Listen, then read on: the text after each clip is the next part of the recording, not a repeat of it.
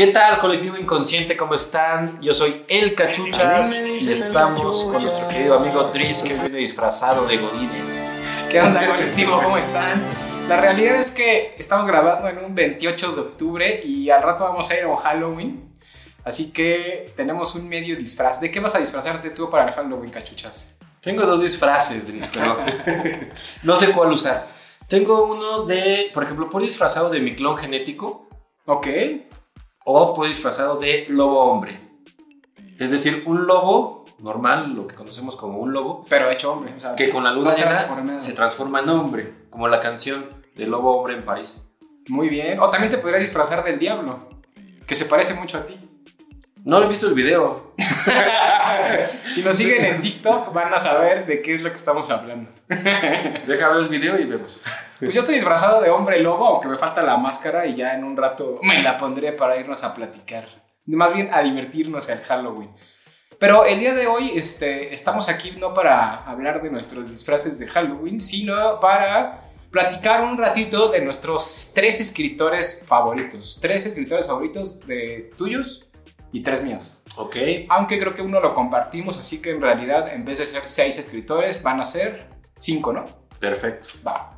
Y la idea es este, pues recomendarles a algunos de los escritores que a nosotros nos gustan mucho o que han marcado algo de nuestra vida en ciertas etapas, porque creo que es fundamental también, así como a veces tenemos libros favoritos, también tenemos escritores que nos hacen amar la literatura o que en algún momento nos hicieron empezar a leer, o poco no, O empezar a escribir. o a empezar a escribir, que quizá, no sé si es más importante, pero pues bueno, es una forma distinta de expresión, ¿no? La lectura la utilizamos como para entretenernos, para evadir mundos, para disfrutar, y la escritura se puede hacer para lo mismo, pero con un fin distinto. Activo y pasivo. Exacto.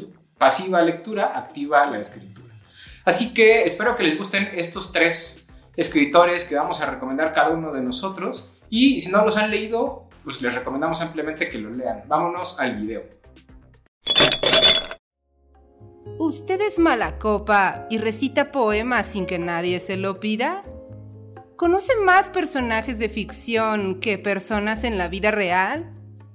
¿Ha notado que no puede debatir con alguien más que no sea usted mismo? Entonces, escúchenos. Entrevistas, tertulia, lúpulo y mucho más en Mundo Lupular. Que en realidad son escritores que yo creo muchos de ustedes ya han leído. No vamos a hablar de escritores este, desconocidos o conocidos solo por sus familiares. Por ejemplo, uno de mis escritores favoritos que me inspiró muchísimo a escribir es Charles Bukowski. Seguramente han escuchado hablar de él, se le conoce por ser este, un escritor muy polémico porque era adicto al alcohol y como consecuencia de su adicción eh, dio algunas entrevistas donde digamos que eh, fueron para algunos ridículas, para otros fue un héroe, según como lo mires, porque siempre iba en estado de ebriedad a, a, todos los eventos literarios que lo invitaban. También fue un escritor que tuvo una fama tardía, de hecho tiene un poema sobre ello.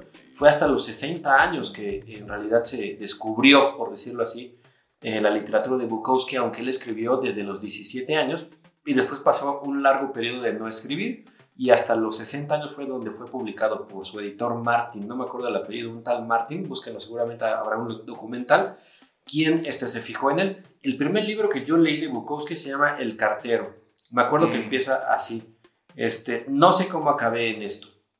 Y, y con eso abre las puertas a, a, una, a un asombro a la imaginación porque uno lo que quiere es saber cómo acabó en esto, ¿no? O sea, un, un diálogo, un, un enunciado muy cortito que es el preámbulo para imaginar mil posibilidades y que es atractivo. Pero fíjate que qué interesante, ¿no? Porque, digo, siempre nos han enseñado en la escuela, en cualquier curso de escritura y demás, que la primer, la primer frase o la primera oración o el primer párrafo siempre son fundamentales, pues para atraer al lector. Exacto. Y más en un mundo en el, como en el que vivimos, donde todo es rápido, continuo y nadie tiene tiempo para nada, si no te engancha la primera frase, pues posiblemente el 99% de la gente que empezó a leer esa frase ya no le siga.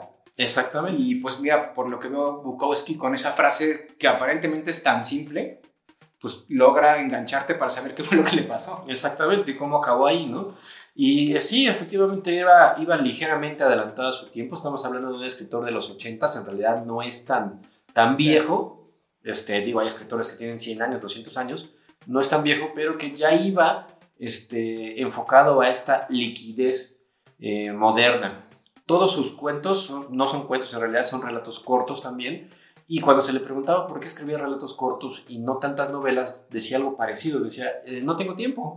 o sea, y si no tienes tiempo de escribir, pues tampoco tienes tiempo de leer. Es decir, vivimos una sociedad que va bastante rápido, donde ya no deja mucho tiempo. Sin embargo, Bukowski sí ha escrito novelas, porque ya, ya los conozco ahí en los comentarios. Bukowski sí escribió novelas. sí, sí escribió novelas, claro que sí pero las escribió una vez que ya fue editado, pero normalmente él no tenía el tiempo suficiente para dedicarse a escribir una novela porque tenía trabajos que le absorbían muchísimo, ¿no? Los, los, típicos trabajos de Estados Unidos que se llaman de 9 a 5, que si uno los compara con los de Latinoamérica, pues te dejan bastante tiempo libre, ¿no? Pero bueno, es un trabajo absorbente. Y sobre todo pensando que a lo mejor, sobre todo en el tipo de ciudades en los que ellos vivían, ¿en dónde vivía? En Los Ángeles. en Los Ángeles, ¿no? Entonces no aplica para él pero pues donde realmente, generalmente la gente vive en ciudades chicas, donde sales a las 5 y a las 5 y cuarto ya estás en tu casa. Entonces ya tienes toda la tarde libre. Exactamente, pero justo se dedicaba a emborracharse, entonces no había tiempo de escribir. Hay prioridades. Hay prioridades. Y, y también, como decía Henry Miller, que también me gusta mucho y también es un, un este, integrante, quizá o quizá no, ustedes discútanlo, de este género llamado realismo sucio, decía, la mayor parte de la literatura se hace lejos de la máquina de escribir. Es decir, el escritor necesita necesariamente nutrirse de experiencias para después escribir cosas, porque si no, ¿de qué vas a escribir? Y otra frase que también alude mucho a este realismo mágico es, ninguna historia feliz vale la pena contarse. Para que exista una historia que valga la pena contarse, debe de haber una tragedia, esto lo usaron desde los griegos, ¿no? Debe de haber algo, un sufrimiento, algo para que valga la pena ser contado. Nadie va a contar, hoy me fue muy bien en el trabajo, entonces ni nos digas, cuéntanos cuando te va mal, ¿no? Todos queremos saber lo malo. Exacto. Oye, y, hablando de Bukowski y de la, de la inmediatez y de lo corto de sus textos, también es poeta. Y la verdad es que yo me acuerdo, tengo por ahí un libro de Bukowski de poemas, y son muy buenos los poemas de Bukowski. Son muy buenos, hoy los apreciamos. En su momento dado parecían sin sentido, parecían muy simples o sencillos, pero son de una profundidad bastante compleja cuando andas en el humor de leer a Bukowski. Si no andas en ese humor, los vas a leer y te va a parecer pura babosada, ¿no? Hay un poema que dice, este, tienes que entender que todo puede desaparecer. Tu mujer, tu casa, la llanta delantera de la bici, el coche. Y uno lo lee y dice, ¿eso qué? Pero en realidad está hablando de un concepto muy profundo que es la impermanencia. Nada es eterno. Todo lo puedes perder mañana. No existe la estabilidad. La estabilidad es una ilusión, pero la estabilidad se sustenta, se sustenta con una espontaneidad que ha sido curiosamente igual a la de ayer, pero que mañana puede cambiar. La física cuántica dice que no hay nada que impida que yo me transforme ahorita en un árbol, mis átomos, etc. Es decir, en realidad ese, ese poema de Bukowski habla de la impermanencia de física cuántica, habla de la filosofía de no aferrarte o no tener ataduras este, egoicas, o cómo le llaman, este, eh, pues sí, ataduras, ¿no? A las cosas, eh, aprehensión, pero hay una palabra que ahorita se me olvidó. Apegos. Ah, ok. y, y, por último, o sea, ¿qué fue lo que hizo en ti leer a Bukowski? O sea, ¿qué generó? Hace rato hablábamos de que algunos escritores te daban el gusto por escribir, otros por el gusto por la literatura. En particular, ¿a ti qué hizo, qué hizo Bukowski por ti? Pues a mí me gustó mucho leerlo, pero me inspiró a escribir porque creo que el fenómeno Bukowski lo que hace es que abre la posibilidad a toda la gente de a pie, es decir, a toda, a un cualquiera, le abre la posibilidad de expresarse, porque no hay ninguna expresión que no valga la pena ser expresada, al menos en el fondo, ya después difieren las formas, ¿no? Pero cuando venimos acostumbrados a leer a grandes escritores inalcanzables, intocables, grandes genios de la literatura, a los cuales por supuesto no desprecio, sino que admiro muchísimo, pues se nos parece la literatura para nosotros como algo muy lejano. Pero cuando te das cuenta de que incluso en una taberna hay literatura, hay poesía, dices, oye, pues ya no me queda tan lejano la figura de escritor y creo que eso es algo que inspiró, a mí me inspiró, pero también a muchísimas otras personas. ¿no? Está padre, es como la idea de que cualquier persona puede tener una vida novelable. Exacto. Eso no quiere decir que cualquiera pueda novelar su vida. Exactamente. Hay que saber cómo contar tu Exactamente. Y algo parecido decía este Roberto Bolaño, del que hablaremos en breve. Spoiler. Pues ahí está, el primer- la primera recomendación es Charles Bukowski, que es un poeta, escritor, cuentista demasiado conocido, pero si no le han dado una oportunidad, Exacto. Quítense los snob y léanlo. Exacto. Muy bien. Pues yo les voy a platicar de un escritor de fantasía y no voy a omitir a dos grandes escritores que son muy importantes para mí, que son Brandon Sanderson y J.R.R. Tolkien. Sobre todo porque pues, los mencionamos mucho aquí en nuestro canal y también son muy mencionados por todos. El que voy a mencionar también es muy mencionado por todos, pero hay una cosa específica por la cual yo lo considero un escritor dentro de este, dentro de este top. Y se llama Joe Abercrombie. ¿Has oído alguna vez hablar de él? Sí, sí. Joe Abercrombie es un escritor inglés que escribe fantasía específicamente encerrado, o catalogado más bien, en, una, en un género que se llama el Green Dark. Y el Green Dark es una, un tipo de fantasía oscuro, mucho más cercano a la realidad, por decirlo de alguna forma, aunque siempre con elementos mágicos y con personajes que son moralmente debatibles, cuestionables y demás. Es una fantasía un poco más oscura, digámoslo de alguna forma. Este, por ejemplo, tiene un libro que se llama Los Héroes, que está enmarcado en una trilogía, que es la trilogía de la primera ley, que luego tiene continuaciones. Los Héroes está por ahí en, en un, en un punto intermedio entre la primera trilogía y la segunda. Y básicamente lo que pasa en Los Héroes es narra de una forma magistral, porque de verdad que ese es un libro que yo creo que todos deberíamos de leer alguna vez en la vida, Los Héroes, narra tres días en un campo de batalla. Y narra tres días en un campo de batalla desde la perspectiva de distintos, este, ahora sí que Participantes. personajes participantes, tanto de un bando como del otro bando, como, en fin, y con diferentes este, motivaciones. Y eh, a mí me gusta mucho esa novela porque además de que es muy cruda y puedes ver así como prácticamente todo los, lo que pasa en la guerra, ¿no? Pero no solo lo que pasa en la guerra, en la fantasía épica, que ya ves que en la fantasía O sea- épica la guerra es un güey con una espada, Sí, hachas. caballeros, peleas maravillosas y al final el, el bueno vence a 50 este, enemigos con su propia mano y al final todo es bonito. No, aquí, ves las inmundicias de la, de la guerra, los elementos tanto políticos como los elementos físicos que va sufriendo la gente que está ahí enmarcada en, en estas peleas. Órale, está interesante. Hay, hay un libro, no es de fantasía, que se llama Sin novedad en el frente. Es, creo que se convirtió en un bestseller. Que también habla de la guerra desde esa postura que mencionas. Pero sí estoy hablando de una guerra este, de la Primera Guerra Mundial. Exacto. Y, cómo, y es interesantísimo porque el fenómeno guerra efectivamente sucede entre una masa y otra masa. Pero pocas veces se analiza a los individuos que conforman esa masa. ¿Por qué estás guerreando? ¿Qué estás pensando en ese momento? Porque uno puede decir, bueno, estoy guerrando por mi país. No, la gente no guerra por su país, eso es mentira. Guerras por tu familia, guerras por un, por tu- un trabajo mejor, porque no tuviste nada que hacer y te en- enrolaste, Exacto. etcétera, ¿no? Y, y lo que es peor que eso, ¿no? Al final te das cuenta de que pese a que la gente está en distintos bandos, este, en realidad nadie sabe por qué está peleando contra la persona contra la que está peleando. Totalmente. Y, y, a- y uno, y uno tiene una imagen del otro donde prácticamente piensa que el otro es completamente lo contrario a él, el enemigo a vencer, la otredad. Y en realidad te das cuenta de que todos son iguales, Humanos, todos piensan ¿no? igual, todos son humanos, nadie sabe qué hace ahí, nadie quiere estar ahí. Y al final están peleando por alguien, algo que ni siquiera los conoce, los recompensa, ni Hay nada. un Es el pasaje- absoluto. Hay un pasaje, perdón, que, que me salga del libro, precioso, en novedad, en- sin novedad en el frente, donde el personaje principal, que es un este, soldado americano, está en su trinchera y de repente sobre su trinchera salta un soldado, este, no me acuerdo si es alemán o ruso. Y entonces cuando salta, este cuate se entierra en el lodo y se hace el muerto y después salta, lo agarra con un cuchillo y él está pensando, híjole, quisiera no matarte, no sé ni por qué te voy a matar. Y lo suelta y le dice, hey, ¿por qué no hacemos un trato? ¿Por qué no simplemente dejamos de luchar? ¿No? ¿Por qué no simple y sencillamente todos nos rebelamos, todos los soldados que estamos aquí, simple y sencillamente no hacemos nada? Exacto. ¿No? Pero, ¿qué es lo que nos motiva a seguir con una lucha que ni siquiera empezamos nosotros, que no comprendemos y de la que somos los más afectados? Efectivamente. Y pues bueno, en Joe Abercrombie, Los Héroes particularmente, se puede ver todos esto, estos elementos. Les digo, es un libro bastante gordo, 800, 900 páginas, no me acuerdo exactamente cuántas tiene, pero más de 800. ¿Cómo se llama, 800, Los Héroes. Y además, este, pues bueno, ese, les digo, narra tres días de batalla. Ese es el libro O sea, toda la novela de 800 páginas son tres días de batalla. Efectivamente. Exacto. Entonces ahí te das cuenta de que, pues básicamente sí se mete hasta las entrañas de todos los personajes. Y aunque es una novela de fantasía y marcada en el Green Dark, realmente la novela no tiene como tal fantasía. Es, una, es un campo de batalla.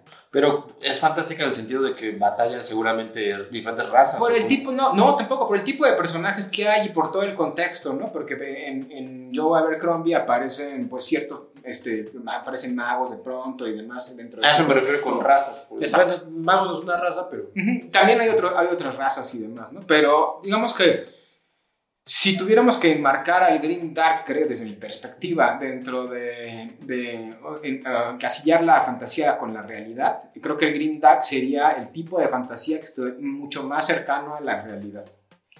Entonces, eso es lo que es interesante de, de este, de este género, del Green Dark. Y les digo, es súper famoso Joe Abercrombie, de la trilogía que lo hizo famoso es la de la primera ley, pero actualmente es un escritor joven relativamente, eh, también muy productivo, como casi todos los escritores de fantasía épica, y yo lo puse en este top porque antes estaba muy encasillado en los grandes autores de fantasía épica y de ahí no salía porque creí que no había cosas buenas. Dígase J.R.R. Tolkien, Tad Williams, en fin, esos, esos grandes héroes de la fantasía épica de los ochentas. Y Joe Abercrombie me hizo ver que la fantasía hoy en día es tan productiva como fue en los ochentas y que incluso es mejor. ¿En qué año salió este libro? El de los héroes ha de ser del 2000 y algo. O sea, es, es, es, es muy, es muy nuevo, 2010. No me acuerdo exactamente la fecha que se los ponemos, pero es, es actual. Todos los libros de Abercrombie siguen saliendo. Pero ya es parte de esta camada de escritores de fantasía que rompen con el estereotipo clásico del viaje del héroe y que empiezan a hacer experimentaciones dentro del mundo de la fantasía para revitalizarla. Y yo Abercrombie lo que hizo fue decir, mira, sí vale la pena seguir buscando otros escritores de literatura fantástica porque no toda la fantasía es igual, como lo fue durante los 80s y los 90s. Ahí está. Excelente. Otro, cachuchas. Este, otro autor que me gusta mucho es este. Es, bueno, o sea, es Bukowski. Vamos al segundo. Este. pues Ya lo compartimos ese. Es este Roberto Bolaño. Ok. Roberto Roberto Bolaño. Bolaño es compartido por los dos. Es compartido por los dos. Si quieres, ahí le echamos los dos leña al mismo fuego. Este es un autor que a mí me gusta muchísimo porque inevitablemente creo yo, cuando lo lees a cierta edad como la que nosotros lo leímos, que básicamente es la adolescencia, te identificas muchísimo con esta figura de, de chavo adolescente que le gusta la literatura y que está intentando hacerse escritor, pero que nadie lo pela, ¿no? Y que sufre un poco parecido a Bukowski con la diferencia de que Roberto Bolaño no es exclusivamente alcohólico, sino que es más bien un idealista.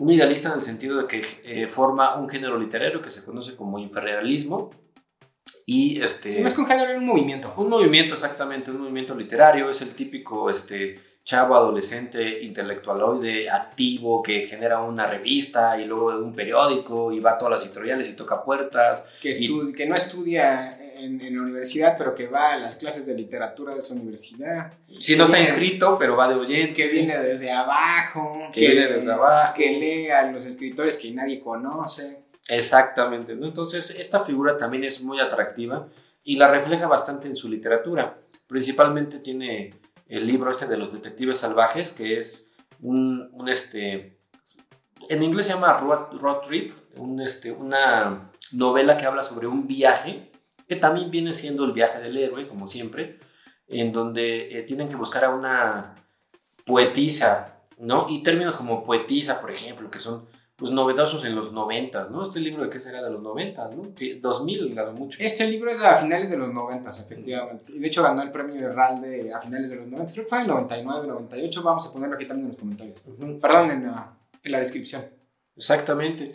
Y ese, ese libro se volvió muy, muy emblemático porque narra también toda eh, la historia del infrarrealismo. Precisamente él, él, utiliza seudónimos, ¿no? Se utiliza a sí mismo, él sale él mismo, pero se pone Arturo Velano y a su amigo Papasquiaro, Mariano, Mario Papasquiaro, le pone Ulises Lima. Efectivamente. Y este, es, es muy entretenida su, su literatura y además desborda muchísimas referencias, o sea, leerlo te vuelve culto en el sentido de que yo me acuerdo que lo leía y cada página tenía que ir a investigar sobre otros autores y eso me gustó mucho porque son, insisto, gente que tiene muchísimo bagaje cultural. No sé si te acuerdas que cuando van en este famoso Impala, porque se volvió famoso después de esa novela, van discutiendo atrás y le dicen, ¿qué es un triceto? ¿No? ¿Qué es un, montón de figuras, figuras retóricas de la poesía eh, puestas ahí casi de forma innecesaria? Este, de esta, este tipo de personas que se la pasa dando datos innecesarios, pero que lo hace en una forma tan armónica y tan bonita que no choca, ¿no? Sino que te vas admirando. Sí, exacto, o sea, no, no, te aburre estar leyendo, al contrario, te dan ganas de saber lo que él sabe acerca de literatura, en este caso el personaje de, de Arturo Velano. Y esa novela de los detectives salvajes particularmente es muy interesante porque además tiene una estructura que ambienta a lo largo de la novela. Es un diario, luego termina siendo una testimonial y al final vuelve a regresar a ser una parte de, de diario. Otra cosa que creo que me gusta mucho y que seguramente les gustó muchísimo a los que admiran este, la literatura de Bolaño es que también se toca el tema de la UNAM, que es la Universidad Autónoma, Autónoma de México. Y como nosotros somos mexicanos, él es chileno, y como Roberto Bolaño, siendo chileno, estuvo en México también algún tiempo, pues hace este vínculo este, entre México y Chile de tal forma que no puede ser mexicano o chileno leer esto y pasar indiferente. Exacto. Y si son mexicanos, pues les encantaría Bolaño en el sentido de que pasa por todos los lugares que nosotros pasamos y sobre todo son de la Ciudad de México. La Alameda, la, que, la librería que ya no existe, pero el sótano de, que estaba en el centro, donde robaba la libros, de cristal. la librería de cristal, perdón, donde robaba libros, el café, el café de, ¿cómo se llama? La Habana. Café La Habana, el Bucareli. Que de hecho si van ahí hay una placa hoy en día donde dice aquí estuvo, Roberto Bolaño y entre otros personajes que célebres que han asistido ahí. Exacto, creo que es la, la, la figura del escritor bohemio. O sea, también Bukowski, pero este creo que es más bohemio. En el sentido de que Bukowski no dudo que supiera mucho de literatura y demás, pero no lo refleja tanto. Exacto. Bolaño sí, lo refleja todo el tiempo, es un intelectual. Y lo digo con cariño, no, no vayan a pensar que lo digo mal, ¿no? Sí, por supuesto, ¿no? Y definitivamente nos gusta mucho, creo, Bolaño, porque como bien lo decías, Cachuchas, al principio, lo leímos en una etapa de nuestra vida que no era tanto la adolescencia, era como la, la adultez temprana, ¿no? Como los 20, 21, por ahí. Y, este, pues en esa época, después, éramos personas que nos encantaba vivir en ese ambiente, pues bohemio, literario y demás, pues qué mejor que vivir las aventuras que este cuate vivió a lo largo de su vida, tanto en México como en Chile como en España. Esa parte que decías de que robaba libros en la librería de cristal, fíjate qué tanta influencia tuvo que, este, y lo voy a confesar ante cámaras, este, yo empecé a robar libros a partir de eso y dije, sí, qué genial robarte libros, ¿no? Porque él decía, la literatura debe ser este, algún derecho. Y no me robaba libros de librerías porque nunca llegué a tanta valentía, pero sí lo que hacía es que más bien los sacaba de las, de las bibliotecas y luego no los regresaba, ¿no? Y entonces todavía tengo en, mi biblioteca personal algunos que tienen los numeritos de la, de la, biblioteca, ¿no? Y, este, y pues ya con eso yo me sentía este, un héroe de la literatura, ¿no? Te sentías transgresor, ¿no? Un, Roberto Bolaño. Un Roberto Bolaño cualquiera. Exacto, la verdad es que si eres joven y andas en, esas, en los 20, 18 y eres un fanático de la literatura, lea Bolaño porque creo que te encantará la forma en la que él vivió su época y, este, y seguramente querrás este, vivir también esas experiencias. Ahora, es un actor muy controvertido, algunos lo aman, otros lo odian. Tuvo mucha fama en los 2010, yo creo, de 2010 al 2020. Pues a partir de su muerte. A partir de su muerte, 2000, murió en el 2003, digamos que entre el 2004, 2005 al 2015, como que fue muy famoso. Ahorita creo que la fama de Roberto Bolaño ha, disminuido, pero, y sin duda, pues bueno, se quedó ahí, se murió joven, muy joven, de hecho. Creo que si siguiera vivo todavía hoy en día, ya hubiera sacado unas obras cumbres de la literatura universal incluso. Latinoamericana seguro, ¿no? Pero hasta universal, porque era un tipo bastante avispado y una de las cosas que tenía es que iba mejorando continuamente libro con libro, cosa que no es tan común. Sí, claro. O sea, generalmente los autores tienen un super libro y luego sacan otro que a lo mejor ya no es tan bueno como el anterior. Pero a este cuate sí se le veía una evolución este, en escritura constante y eso es algo que mucho de destacar, porque no todos los escritores tienen esa evolución. A veces se estancan en, lo que ya tienen como su fórmula y ahí se quedan, ¿no? Exactamente. Muy bien. ¿Y pues, tercer? Otro, otro autor, este, vamos a hablar de Paul Auster. A mí me gusta mucho Paul Auster, ya lo hemos mencionado aquí en algunos momentos dentro, de, dentro del podcast. Hubo una época en mi vida donde era muy fanático de toda la literatura americana.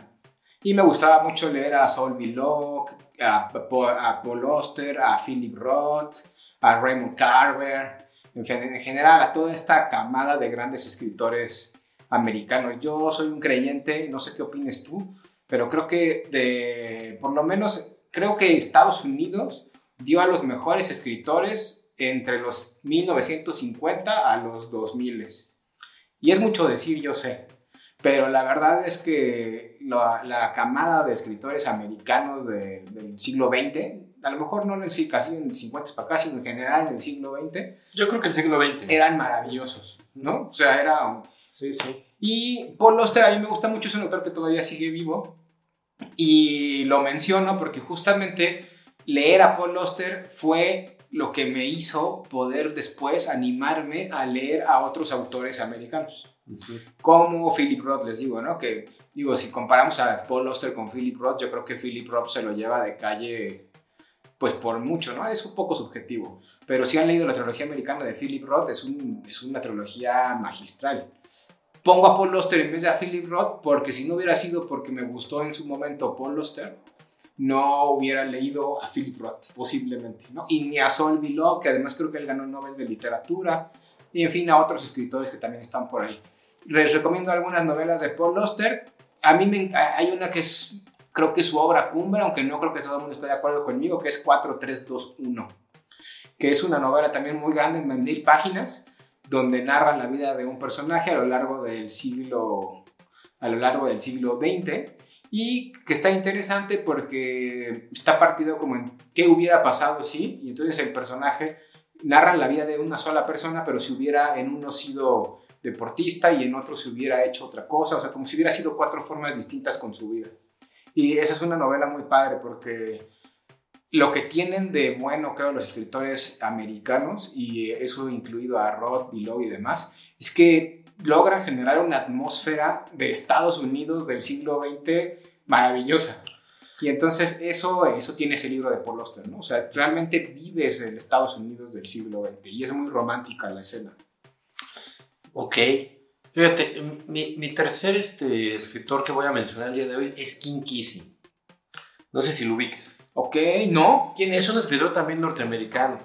Este, y creo que ahorita que hablabas de escritores americanos, los escritores norteamericanos que a mí más me gustan son aquellos, no es a propósito, pero así fue, que normalmente están en contra del sueño americano. Y creo que ahí entra Philip Roth, por ejemplo. Sí, es que, ah, ojo, cuando digo que meten esa atmósfera de vivir en América, no me refiero a la América del sueño americano. Sí, no, yo sé, por a eso. La, a la vida común de la gente que estaba ahí sufriendo la depresión, eh, la Segunda Guerra Mundial, la guerra de Vietnam y todo eso. Exacto. Eh, Los escritores norteamericanos que destacan son aquellos que se quejan de Estados Unidos. ¿Por qué? Exacto. Porque normalmente...